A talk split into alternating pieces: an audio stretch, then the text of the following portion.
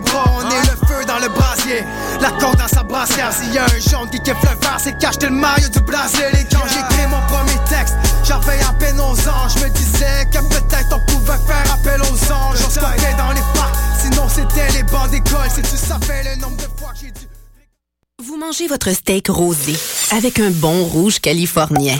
Quand la vie vous coûte cher, vous riez jaune. Au travail, vous envoyez des vertes et des pommures. Vous rêvez d'un voyage aux îles turquoises et vous êtes un vrai cordon bleu. Ne vous contentez pas du noir et blanc quand vient le temps de vous informer. Exigez la couleur d'aujourd'hui, la vitalité du 24 heures. Des chroniqueurs branchés, des idées rafraîchissantes et toute l'information quotidienne chaque matin de la semaine.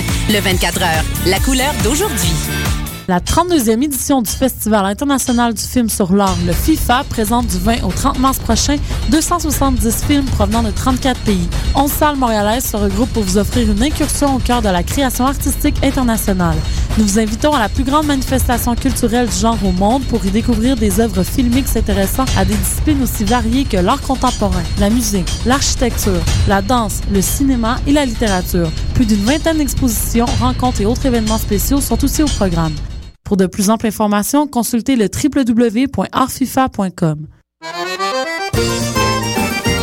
Les productions Nuit d'Afrique présentent la huitième édition des Silidors de la musique du monde. Les Silidors, la distinction musicale souligne le talent des artistes de la musique du monde, vous invite à découvrir 36 groupes. À travers cette unique vitrine, venez voter pour vos artistes coup de cœur. Jusqu'au 16 avril, tous les mardis et mercredis, au Club Balatou, dans le cadre de concerts gratuits.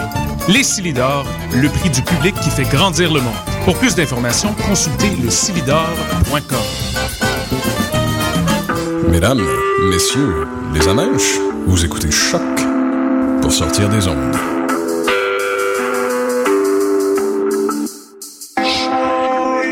Podcast, musique, découverte sur choc.ca.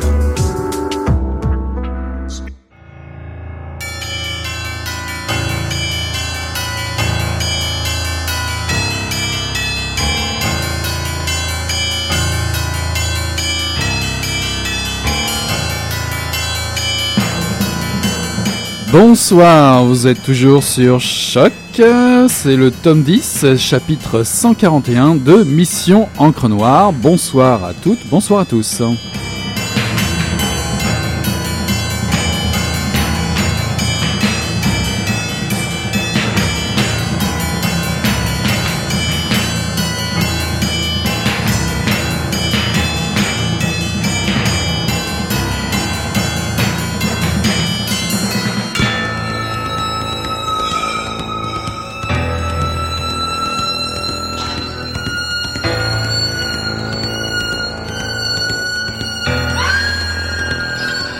Rappelez-vous, rappelez-vous, en décembre 2013, nous vous présentions dans notre tome 9, chapitre 130, la réédition et l'édition de cinq romans et un recueil de poésie d'Emmanuel Koch entre trois maisons d'édition, chez Coup de tête, Va voir au ciel si j'y suis, et L'an manuscrit de la mer morte chez Tête Première, Love Story et Sex ainsi que Sex Fiction, et enfin chez Poète de Brousse, Cadavre exquis. Ralph Elawani et la famille Koch sont à l'origine de cette réhabilitation des œuvres d'Emmanuel Koch. Paraît ces jours-ci aux éditions euh, Tête Première, C'est complet au royaume des morts, Emmanuel Koch, le cascadeur de l'esprit, une biographie qui vient clore le projet entamé l'automne dernier. Ralph Elawani publie une biographie dense et bien écrite. Il nous fait découvrir l'aventure d'un homme touche à tout, Auteur, acteur, réalisateur, scénariste, critique littéraire, poète, prof de cinéma, écrivain, amant-mari, père-fils. Il est mort en 1973 à l'âge de 28 ans. Il laisse derrière lui une œuvre littéraire qui demeurera méconnue après son décès prématuré en Inde. Alors bien intégré dans le milieu underground et coloré des années 60 et 70 à Montréal, Emmanuel Koch va côtoyer la faune branchée de l'époque, Patrick Straham, Robert Charlebois, Claude Gauvreau, Victor Livy-Beaulieu, Lucien Franqueur, entre autres. Breton d'origine, Emmanuel Koch va inventer un style d'écriture inédit, le film écrire, qui se situe au carrefour des langues et des images. Le joual, l'anglais, le français, le style parlé, le slogan, le slam, des mots inventés, une somme de dialogues à faire sortir le lecteur du cadre et des genres. Science-fiction, polar, érotisme et psychédélisme se bousculent dans la trame de ces romans. Il cultive un humour noir féroce hmm, qui ne dénoterait pas chez, disons, allez, Boris Vian ou Frédéric Dard pour les Français. À travers des témoignages, photos et extraits d'articles et de documents inédits, Ralph Elawani nous esquisse un portrait de la contre-culture du Québec des années 60 et 70 et, et bien sûr la vie exaltante de l'écrivain. Vous y trouverez un savant mélange de talent, de personnalité hors normes, dont certains restent passablement oubliés aujourd'hui ou, à l'instar d'Emmanuel Koch, apparaissent à peine en note de bas de page des manuels scolaires d'aujourd'hui. Plusieurs témoins de cette époque controversée et passionnante se croisent au fur et à mesure de la lecture. Alors Emmanuel Koch écrit dans une critique de film, je cite, Vous voulez que je vous explique le Québec? Vous cherchez à comprendre? Attendez, je vais vous expliquer. Le Québec, ça se comprend, ça ne s'explique pas. Vous comprenez?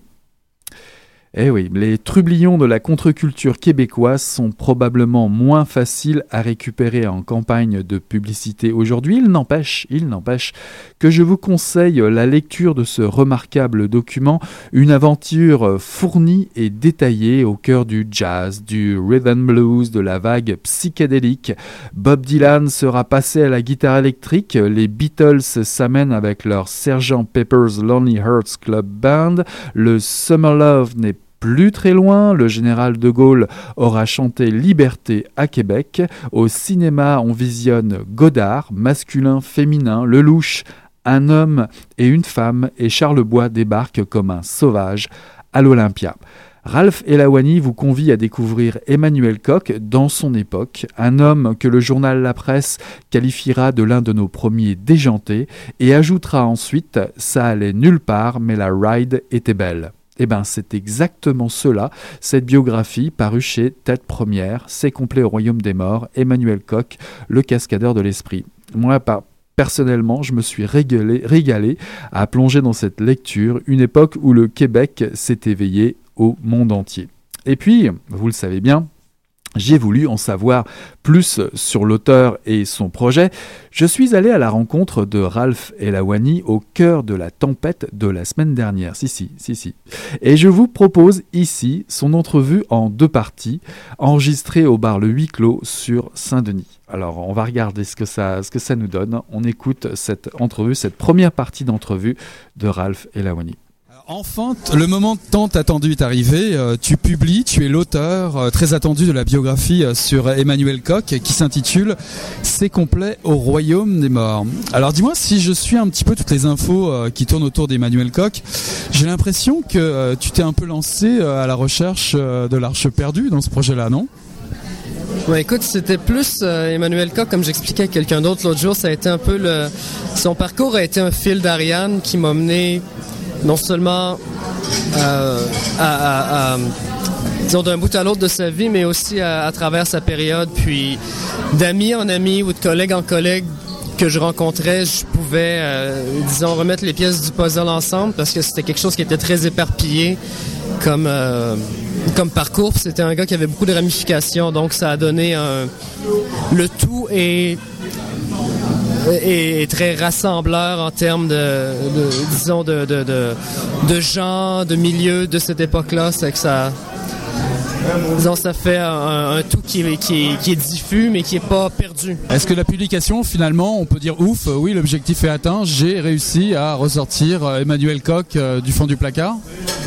Oui, bien, euh, c'est difficile d'y croire aujourd'hui parce qu'il y a trois ans ou trois ans et demi, je, commençais à peine le projet. Tu sais, je, je connaissais Emmanuel Koch, euh, je connaissais les, livres qu'il avait fait, mais je connaissais très peu sa vie. Puis chaque, euh, chaque information en rapport avec sa vie, que ce soit une, un article de journal ou que ce soit un article qu'il avait écrit ou un, bout de film que je pouvais trouver, disons, je l'ai je les conservais un peu comme des pépites ou comme des, des, morceaux précieux d'une histoire parce que c'était tellement difficile à trouver. Puis c'est, disons, ce sont le, moment où ça s'est mis à, débouler, c'est à partir du de l'instant où j'ai rencontré la famille immédiate, puis eux ont vraiment pu me, me fournir des, des, pièces de son passé, des lettres. Euh, les lettres ont été extrêmement utiles. Les lettres qu'il écrivait à son père, à ses amis. Euh, ça a été, ça a été difficile comme recherche. J'ai passé je sais pas combien d'heures dans les, dans les archives à la Bibliothèque nationale, euh, des heures à transcrire des bouts de lettres, à relire les livres, à lire des manuscrits qui n'avaient pas été publiés, à parler à des gens outre-mer aussi, à retrouver des amis d'enfance, à essayer de faire des liens avec des, disons, des, des, endroits dont il parlait dans ses lettres, puis parfois il se trompait disons, d'années ou il se trompait de nom de personne, donc il fallait que je, contre-vérifie toujours, ça faisait partie de la démarche, mais disons que la biographie vient boucler la boucle, puis l'aboutissement, c'est l'aboutissement d'un cycle qui a commencé à, à prendre forme il y a, je sais pas, trois ans et demi, quelque chose comme ça.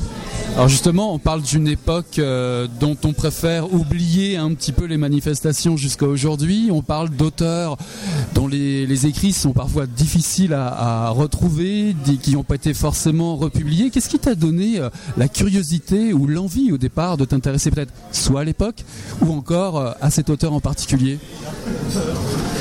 Écoute, j'ai étudié la littérature américaine puis la, littérature anglaise à l'université. Puis je trouvais que chez les anglo-saxons, chez, disons chez les Américains, peut-être un peu plus que chez les Britanniques, il y avait une importance puis une fierté qui était reliée même aux milieux qui, sont considérés comme contre-culturels. Donc il y a assez de gens pour qu'il pour puisse y avoir euh, des, des, des, individus intéressés par des milieux extrêmement pointus. Puis je trouvais qu'ici c'était difficile de concevoir qu'on avait euh, qu'on avait une certaine qu'on avait, disons, gardé en mémoire ces individus-là sans republier les œuvres ou sans avoir gardé ça euh, en circulation.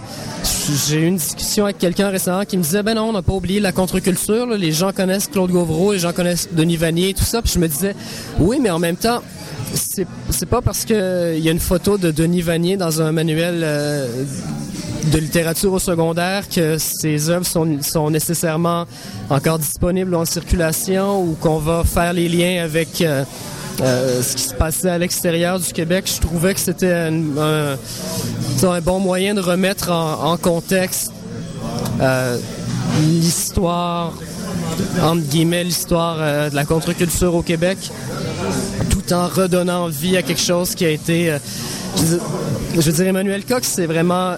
C'est un grain de sable dans le, dans le désert de, la littérature québécoise. Jusqu'à aujourd'hui, c'était euh, une, note de bas de page. On l'avait complètement... Euh, il était parcellaire, il était, était atomisé, il n'y avait rien sur lui. Donc ça, ça vient au moins remettre en circulation. C'est disponible au moins.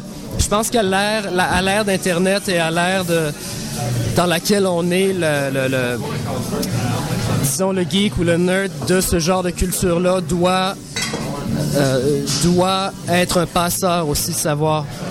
Avec Internet, euh, on dit que toute l'information est disponible. Le, l'enjeu, c'est vraiment de savoir quoi chercher ou où chercher parce que euh, c'est, un surplus d'informations dans lequel il y a un énorme pourcentage de, un truc inutile, disons.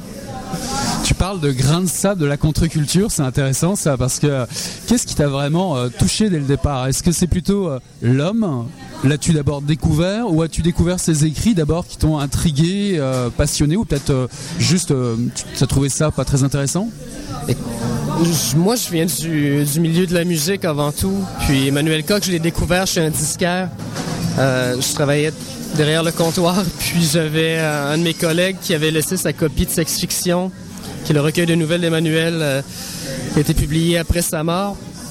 Euh, donc ce recueil-là traînait derrière le comptoir, puis Emmanuel avait inséré des dessins à l'intérieur, puis ça me faisait penser à des dessins que les Georges Leningrad mettaient en, dans leur pochette de disque et sur leur sur leur disons dans leur design, dans toute leur, toute leur espèce de mystique, c'était très prenant comme comme espèce d'art naïf. Puis je trouvais qu'Emmanuel, ça m'a, ça m'a frappé tout de suite de voir ce genre de dessin-là dans, cette, euh, dans ce recueil-là. Puis je me suis dit, OK, OK, sûrement quelque chose d'un peu qui est digne d'intérêt. Puis j'ai commencé à lire, puis j'ai accroché tout de suite. Puis j'ai vu la photo du gars plus tard. Euh, euh, grâce à son, son premier roman, j'ai vu la photo d'Emmanuel avec la tête de mort sur le visage de sa, de sa conjointe de, de l'époque. Ça, je l'ai appris, appris plus tard que c'était sa conjointe de l'époque, mais il y a une photo de lui, puis je me disais, waouh, le gars, espèce de dégaine qui a aucun, euh, aucun lien avec l'image, euh, espèce de patriote barbu chialeux qu'on voit dans,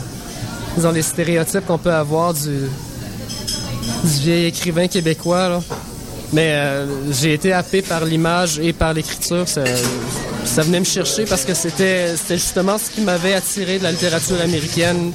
Je retrouvais chez Emmanuel, puis je retrouvais aussi un côté qui était qui était qui est une espèce de touche unique d'un gars qui est arrivé au Québec, mais qui a décidé d'appartenir à un milieu. Puis c'est pas juste par mimétisme, il y avait vraiment son, euh, sa voix alors on parle d'un personnage très particulier. Est-ce que c'était euh, après que tu aies découvert un petit peu, euh, on va dire l'arrière-cour du personnage, est-ce que tu as découvert un personnage, on va dire type rock and roll, psychédélique, complètement extraverti, ou plutôt un homme euh, plein de doutes qui essaye d'évoluer dans une société un peu nouvelle, qui l'inquiète ou en tout cas le surprend? J'ai trouvé un homme qui a évolué extrêmement vite euh, en, parlant à ses différents, ses différents compagnons de l'époque, à ses anciennes conjointes, à son fils, à, certains amis d'enfance. J'ai découvert un homme qui a plus ou moins eu une enfance ou une adolescence. On parle d'un gars dont la mère est morte euh, alors qu'il avait deux ans, puis qui a été un petit peu euh, barouetté entre entre euh, sa grand-mère puis son père, puis euh, qui a décidé d'aller à Paris pour faire du cinéma, puis qui s'est retrouvé euh, père d'un garçon à l'âge de 20 ans. Donc Manuel Koch, malgré malgré tout le côté qui a l'air très éclaté, ça reste un gars qui avait les, les pieds sur terre. comment dire, qui avait les pieds sur terre c'est drôle, ça me fait penser à, une, des, entrevues que j'ai effectuées avant de, avant de vraiment écrire le livre. A quelqu'un qui me disait, Emmanuel Koch, quand tu le regardais, tu savais qu'il était à côté de toi, mais tu savais pas où est-ce qu'il était. je trouve que cette phrase-là m'en disait très long sur le personnage parce que c'était, euh, ça faisait partie, son, comment dire, son, euh, son œuvre de fiction, puis son travail de journaliste sont inséparables, mais euh, totalement différents en même temps. Parce que le, côté journalistique est très sérieux, surtout au début, c'est très acerbe, mais c'est très ancré dans une tradition journalistique euh, européenne très euh, intransigeante, qui a un souci du détail, un souci de la référence, mais qui est pas matu puis son travail de fiction à l'époque à laquelle il découvre le psychédélisme, puis euh, euh, à l'époque à laquelle il commence à écrire à son père euh, au sujet du LSD en Amérique, puis on voit qu'il est pas tout à fait à l'aise là-dedans encore, mais qui, expérimente extrêmement vite. C'est ce qui a fait que c'est pas accroché les pieds trop trop dans les fleurs du tapis avec ces, différentes mouvances-là. Puis on voit avec ces, derniers manuscrits, ces derniers poèmes et nouvelles que ça, ils s'orientaient vers autre chose complètement. Voilà, je vous propose une petite pause musicale avec Short Pants Romance Low Hand.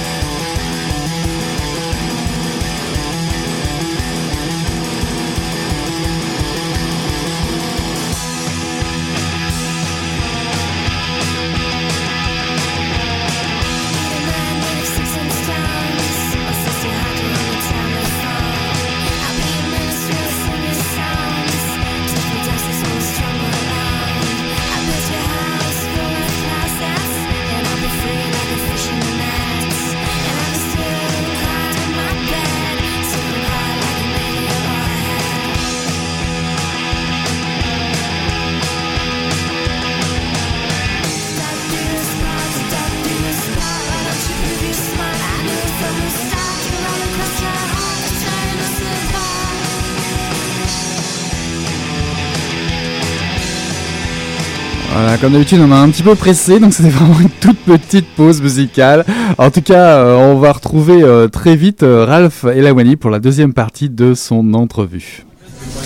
Il n'y a pas simplement l'homme dans ton livre, il y a quelque chose d'assez extraordinaire aussi, il y a l'atmosphère particulière de l'époque, et je trouve que tu l'as vraiment très très bien reconstruit, euh, euh, cette époque. Alors comment tu t'y es pris? Est-ce que tu t'es baigné euh, dans, dans, je sais pas, tu, as- revu la discographie complète de Robert Charlebois, ou tu as revisité des lieux particuliers à Montréal? En, en écrivant ce livre-là, j'ai non seulement revisité les lieux, mais j'ai rencontré le plus de gens que je pouvais rencontrer, des gens qui étaient vivants. C'est drôle parce qu'Emmanuel Koch, avant de savoir qui, avant de connaître les circonstances de son décès, je l'ai cherché au, au- au cimetière. Emmanuel, j'ai appelé, j'ai fait des démarches pour essayer de savoir où est-ce qu'il était enterré parce qu'il a, il a été incinéré, mais il n'y a pas. On parle bien de- d'Emmanuel Koch, pas de Jim, euh, pas de- pas de Jim Morrison, hein? Non, absolument pas. On parle d'Emmanuel Là, le, le même dont il est, dont il est, il sujet dans le livre. Que ça, aurait été une, ça aurait été une tâche un peu vaine, mais une espèce de quête. euh, c'est- très romantique comme truc, disons, mais euh, euh, oui, j'ai dû, dû me plonger dans l'époque. Et puis chaque fois qu'Emmanuel parlait de- de- d'un film, d'un livre, d'un personnage, j'essayais euh, J'essayais non seulement de, voir les films, j'essayais de, découvrir euh, euh, ce qui entourait ce qui entourait le, film ou ce qui entourait le personnage. Puis j'ai appris euh, un peu en me cassant la gueule sur un peu tout ça. Je me suis fait les dents sur des films dont on ne parle plus parfois. Je me suis fait les dents sur des articles complètement oubliés qui étaient, poussiéreux en, en microfiche, puis sur des magazines au tirage intimiste. C'était c'était un travail sur plusieurs plans. Je pense que c'est ça qui a fait que le livre se tient et est un petit peu une espèce d'histoire une, espèce d'histoire orale de l'époque en même temps d'être une biographie d'Emmanuel Koch. J'ai essayé aussi de pas prendre un parti et, et de pas euh, donner une lecture de cette époque-là qui, qui serait trop optimiste, disons, parce que je veux dire, le jupon dépasse tout au long du livre. J'aime bien, euh, bien les années 60, la musique, le, type d'art, les, livres. J'aime le, genre de cinéma qui en, qui en est sorti. J'aime, euh, plusieurs de- de- de- des personnages dont les, euh, dont la vie a été très courte et qui se sont illustrés, au cours de ces années-là. Mais comme, comme je disais, j'ai tenté de faire tenté de faire abstraction de mon amour pour ces années-là pour vraiment présenter le personnage, euh, ce qu'il était, ce qu'il aurait voulu être et ce qu'il a été. Alors les années 60 et 70 au Québec sont passionnantes. Il y a les conflits politiques, les revendications sociales, linguistiques, euh, culturelles. Euh, comment Koch intègre- intègre-t-il tout ça? Est-ce qu'il reste passif ou est-il ou subit-il cette époque ou prend-il partie intégrante? J'ai l'impression qu'il a pris en pleine gueule l'époque en arrivant au Québec parce qu'il a été jeté dans le bassin assez tôt. Pourtant, on, ne l'a pas vu comme un, un personnage engagé politiquement. Il se disait non seulement apatride, mais il y avait une espèce, une espèce de...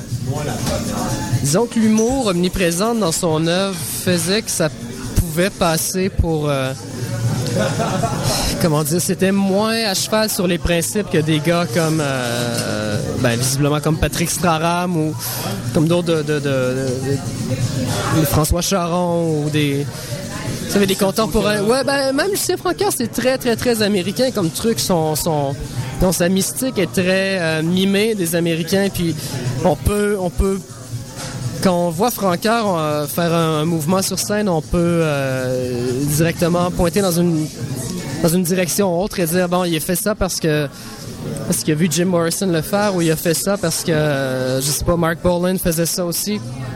Chez Cox, c'est un peu différent parce que ben, c'est pas un c'est pas un gars de scène euh, avant tout, donc c'est moins ça fait moins appel à, à- à- à tous les sens, disons quand on, quand on vient lire un, un des livres de Koch. Pourtant, son, obsession avec le fait de film écrire ses, romans, sa littérature, euh, viennent toutefois, euh, disons, contredire ce que je suis en train d'essayer de vous expliquer. Mais dans son cas, je trouve qu'il y avait justement, comme je disais tantôt, une voix propre à lui et c'est ce qui fait qu'il qui a jamais été complètement pris par des, par des politiques ou.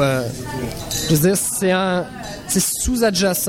On, sent évidemment le meilleur exemple est quand il parle du PRIC dans le dans son dernier roman qui était euh, qui était euh, euh, le PRIC étant une espèce d'organisme d'organisation révolutionnaire underground un peu comme la comme la, la, la, SLA ou comme le FLQ mais le PRIC étant évidemment une référence au FLQ mais c'est toujours fait avec humour puis je trouve que c'est plus incisif de le faire avec humour parfois que de le faire avec, euh, avec une espèce de revendication point fermé. Je trouve que l'humour, c'est peut-être une arme plus, plus euh, euh, subversive que...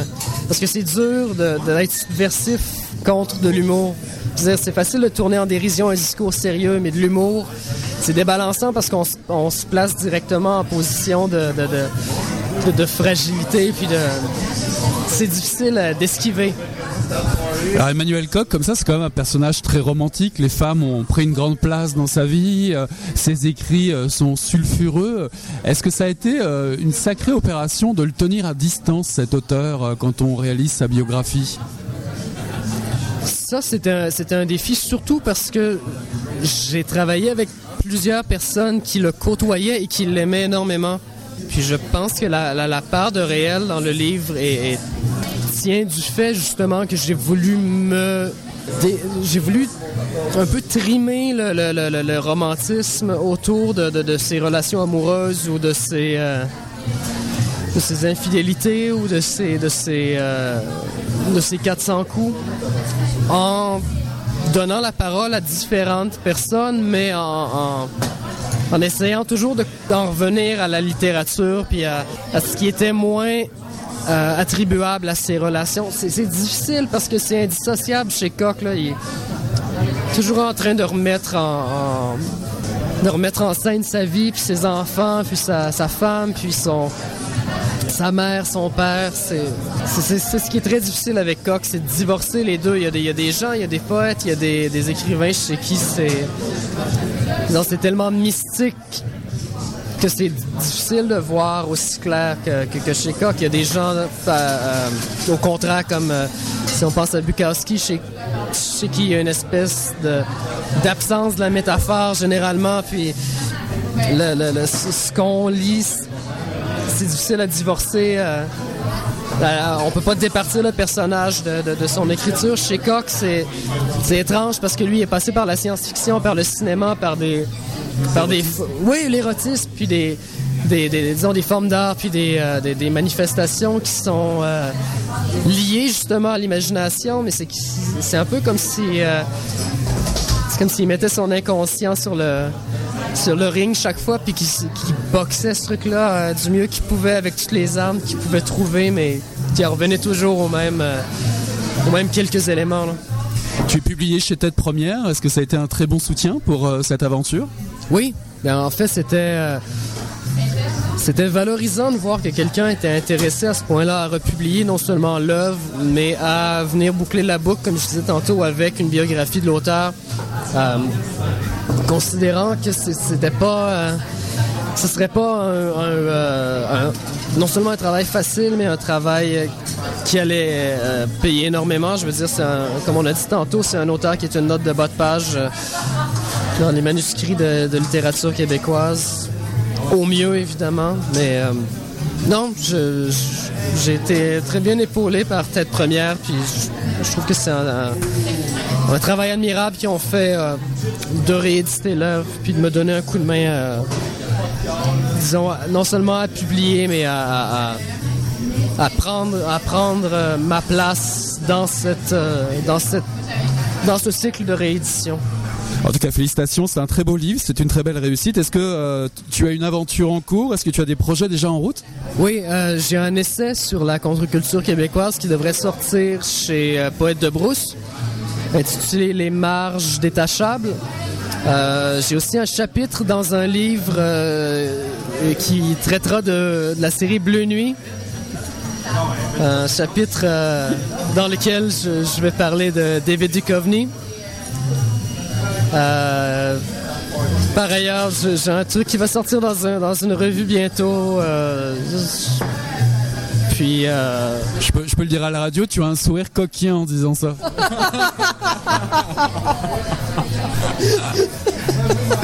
je sens que ça t'a un peu influencé quand même. Ouais, moi aussi, mais en tout cas, je pense que ça m'a influencé euh, d'être gourmand ce soir en vous proposant vraiment l'entièreté de cette entrevue passionnante avec euh, Ralph Elawani. N'hésitez pas, cette biographie d'Emmanuel Koch, je vous la recommande vraiment chaudement pour vous plonger dans une époque et rencontrer un personnage assez incroyable. Ça s'appelle C'est complet, Royaume des morts, Emmanuel Koch, le cascadeur de l'esprit, paru chez Tête Première. Voilà, c'est fini pour cette semaine. Bah écoutez, je vous souhaite une bonne lecture. On tourne la page et on se revoit très Bye bye.